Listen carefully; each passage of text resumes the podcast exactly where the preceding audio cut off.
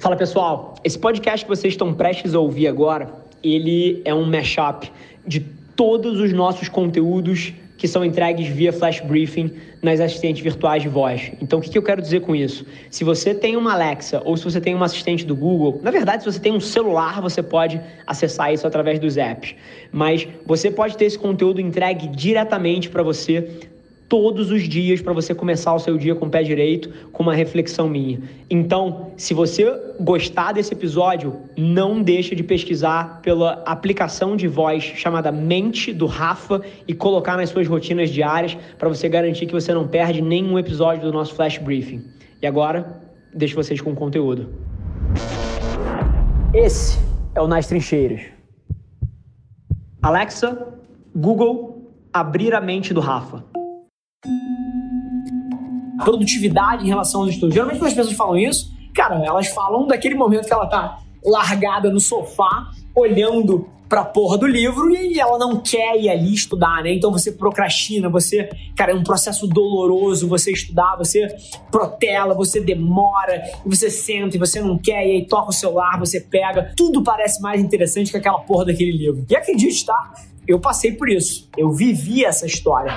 E o que eu aprendi ao longo do tempo é que eu tava cometendo dois erros gigantes. Erro número um: aquelas eram coisas que não me interessavam de verdade, ou seja, as minhas escolhas de estudo formal não eram as coisas que eu queria me entregar ou que me puxavam na direção delas. E na hora que eu ajustei essa primeira variável, tudo em relação a isso ficou muito mais fácil. E a segunda, cara, é que eu entendi que eu aprendo um pouco diferente. Cara, eu não sou o tipo de pessoa que senta numa sala de aula e assiste alguém palestrar. Eu não consigo. Assim, é impossível que eu sente numa porra de uma aula e fique prestando atenção. Eu, eu não opero dessa maneira, eu não aprendo dessa maneira.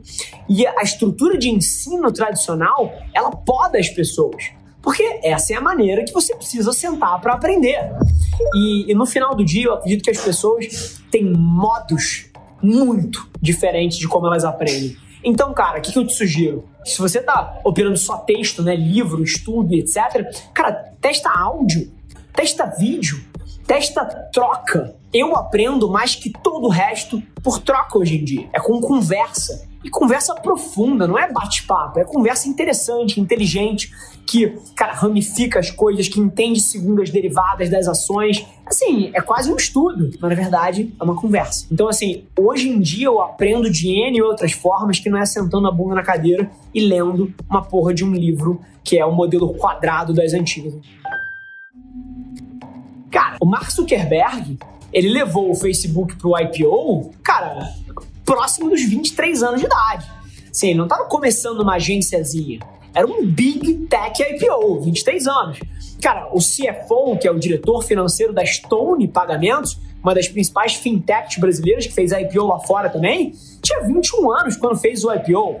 Cara, a Alessandra Giner, que é amiga minha e é CMO da companhia, tem 23. Assim, idade não significa nada. O que significa é competência capacidade de gerar resultado. Se você para pra pensar, cara, 90% das agências que concorrem com a gente, com a Velar, são comandadas com pessoas de 60 anos. E eu sou confrontado com essas pessoas todos os dias. Mas no final do dia, ninguém quer saber qual é a sua idade. O que se interessa é na sua competência de mover resultado. Então, se você tiver isso, a idade é absolutamente insignificante. Se a gente volta no tempo, sete anos, máquina do tempo, voltamos no tempo aqui, sete anos atrás. Todos vocês que estão nessa sala estavam julgando alguém que estava tirando uma selfie. Se em 2013 você visse alguém tirando uma selfie na rua, você ia olhar e falar assim: puta, que narcisista, que pessoa esquisita, Cara, esse cara tá tirando uma foto dele mesmo. Se fosse homem, então, no mundo machista que a gente vive, pô, ia julgar mais ainda. As mulheres talvez fosse mais aceito. Mas homem, há sete anos atrás, tirando selfie na rua, cara, esse cara era um imbecil. Cara, eu garanto para vocês que dentro de três, quatro anos, esse tipo de coisa das pessoas que você nunca adivinharia que fariam isso, criando conteúdo nessa escala, eu acho que vai ser uma coisa mega comum eu, por exemplo, eu ando com um videomaker atrás de mim 24 horas por dia. Aqui em casa ele não tá isolamento social, mas se a gente tivesse no modus operandi normal e eu tivesse indo fazer uma reunião no BTG Pactual, uma reunião na Stone, uma reunião na Dominus, eu tenho um cameraman atrás de mim filmando tudo que eu faço. E eu acho que dentro de cinco anos isso vai ser muito mais comum do que vocês imaginam é a selfie em 2013. Não tem resposta certa. A resposta certa é você escolher alguma coisa que te intrigue, que te gere curiosidade e depois você fazer alguma coisa com essa escolha. A escolha em si não muda nada, é o que você faz a partir da escolha que muda tudo. Então, o que eu te digo entre essas duas escolhas que você tem é escolha o que te faz vibrar mais. Porque qualquer carreira exige uma dedicação absurda para que você seja bem sucedido dentro dela. E é muito mais fácil trabalhar mais e colocar mais horas de dedicação quando você faz alguma coisa que você gosta. Então, esquece o ROI de curto prazo, esquece, ah, essa profissão me dá 300 reais a mais mês que vem, essa profissão me dá 500 reais a mais no ano que vem. Não. Cara, otimiza as suas decisões para a sua felicidade, que eu te garanto que o resto vem a carrego. Então, dentro do seu ecossistema, primeiro você tem que decidir o que, que você quer para você, mas a partir daí, o que você precisa entender é que não é a decisão em si que muda as coisas. É o que você faz a partir do momento que você decide. Se fala muito de fit cultural, né? E cultura corporativa virou uma porra, uma puta numa palavra da moda, todo mundo solta isso de um lado pro outro. Mas basicamente, a forma como.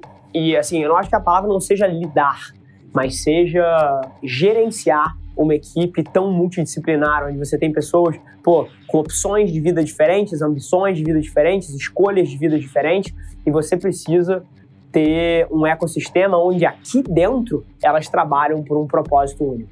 Então, basicamente, a minha visão desse tema é investir tempo para encontrar as melhores pessoas, não só na hora de atração, mas também aqui dentro conseguir separar o joio do trigo, basicamente entendendo quem de fato respeita os valores que a gente acredita. A gente aqui na agência tem sete valores, respeita os valores que a gente defende, defende os valores internamente, e esse tipo de coisa ele é observado no dia a dia, assim, não tem mistério. Se você lidera uma empresa e você não consegue olhar para sua equipe e falar: esse cara aqui é um representante perfeito da minha cultura, essa pessoa aqui não tanto, é porque nem você sabe qual é a cultura que você quer construir. Então, assim, a minha visão não é lidar com fit cultural, é imprimir a cultura que eu acredito em quem está aqui dentro. E a maneira que você faz isso é basicamente recompensando e punindo as pessoas dentro do seu ecossistema de acordo com o que você diz que defende. Maravilha? Marca mal falada. Você tem duas chances disso ter acontecido. Ou a sua comunicação é ofensiva e, pô, e promove ideias que não são bacanas, ou o seu produto ou serviço deixou de entregar aquilo que se propôs. Se a sua comunicação ela é ofensiva, que eu acho que é uma chance super pequena, o que você tem que fazer, obviamente, é mudar o tom, é mudar as associações, mudar os assets que você está construindo, a forma que você está fazendo. Agora, as chances são que o problema está na sua operação, no seu produto. E você não tem como criar uma estratégia de comunicação. Esse é o maior erro que as pessoas cometem, na boa. A pessoa tem uma operação ruim, tem uma entrega ruim de valor na ponta do cliente e ela acha que comunicação vai fazer milagre por ela. Não vai. Então, o passo a passo para você transformar uma marca mal falada por conta da entrega de valor numa marca respeitada, admirada, compartilhada, que tem true fans dela, é você ajeitando o que quer que você entregue na ponta. Então não tem hack de conteúdo, não tem campanha de mídia, não tem criativo genial que recupere uma marca que entrega um valor horrível na ponta do consumidor. A única forma de você consertar isso é começando a tomar as atitudes corretas na ponta do negócio e esperando o tempo passar para que todos os consumidores que foram lesados pela tua operação num outro formato possam se reacostumar e reconquistar a confiança dessas pessoas. Por isso que eu sempre digo, a comunicação é só uma parte. No fim do dia, o que constrói a sua marca, o que constrói reputação, é o que quer que você entregue na ponta do consumidor. Esse vai ser sempre o maior driver de reputação, de marca e de respeito que você pode construir para sua empresa. Esse foi mais um episódio da nossa experiência em áudio e como eu já falei, eu adoraria saber que você está gostando do que a gente está compartilhando por aqui. Então não esquece, se você está tirando valor desse conteúdo, isso significar o um mundo para mim, que você tirasse um print da sua tela, postasse no stories me marcando e aproveita para ir na sua plataforma favorita também e deixar um rating de cinco estrelas e um comentário lá, ajudando a gente a construir essa comunidade tão vibrante que move o Brasil para frente através do empreendedorismo e que fala desse Brasil que dá certo. É um prazer ter vocês comigo e a gente se vê no próximo episódio do podcast.